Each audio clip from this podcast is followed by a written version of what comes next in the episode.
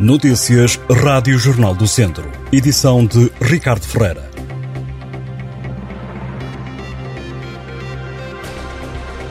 O tempo frio e seco vai continuar nos próximos dias no distrito de Viseu.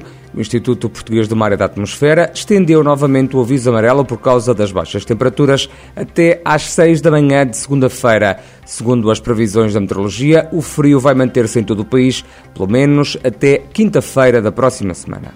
António Costa, secretário-geral do PS, vai estar este sábado à tarde em Viseu para participar na iniciativa Lado a Lado com os Portugueses Prestar Contas. A Conselhia de Viseu, do PSD, já reagiu a esta deslocação à cidade do também Primeiro-Ministro. Em comunicado enviado às redações, os sociais-democratas dizem que, a propósito desta passagem de António Costa para o Viseu, que os vizienses não precisam de mais promessas, precisam de concretizações como as obras no IP3 ou o centro oncológico. Também a Distrital Laranja já veio a público lamentar que o Primeiro-Ministro de Portugal venha a Viseu fazer a festa de um ano de mandato quando durante oito anos esqueceu e de forma deliberada o distrito e tudo fez, diz, para que a Viseu não cheguem as obras e os investimentos estruturantes para o desenvolvimento. A ministra da Coesão Territorial, Ana Abrunhosa, diz que até meados do próximo mês o governo vai tomar uma decisão quanto às portagens nas antigas SCUT do interior do país. Há anos que empresas e populações defendem o fim das cobranças nas antigas autoestradas sem custos para o utilizador. Esta quinta-feira, no Conselho de Ministros que decorreu em Castelo Branco, Ana Abrunhosa foi questionada sobre o compromisso de continuar a reduzir as portagens nas autoestradas do interior. A governante disse que até o dia 15 de fevereiro, o Governo vai trabalhar para dar uma resposta que esclareça, de uma vez por todas, qual é a posição relativamente às portagens do interior, portagens que, reiterou a Ministra, são um custo de contexto.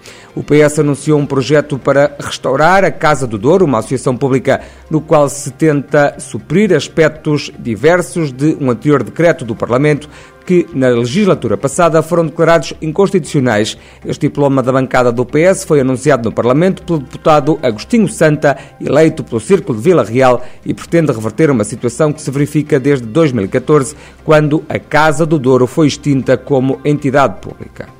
A Câmara de Lamego vai apoiar a equipa de sapadores florestais da Associação Florestal das Terras de Ribadouro em 67.500 euros ao ano. A autarquia e a Riba Flor assinaram na terça-feira o novo acordo de colaboração entre entidades no âmbito da defesa da floresta e da gestão de faixas de combustível nas estradas do Conselho. O apoio vai ser dado para assegurar o bom funcionamento da equipa, complementando o apoio concedido pelo Governo, realça em comunicado o município. Os sapadores de Lamego estão encarregues de fazer ações de civicultura preventiva, também trabalhos para proprietários privados.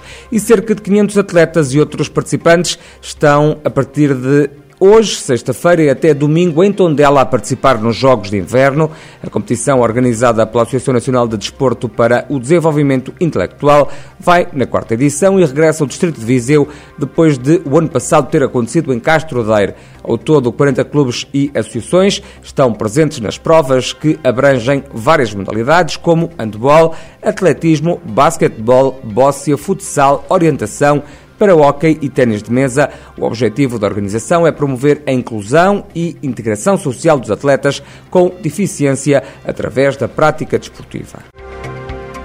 Estas e outras notícias em jornaldocentro.pt.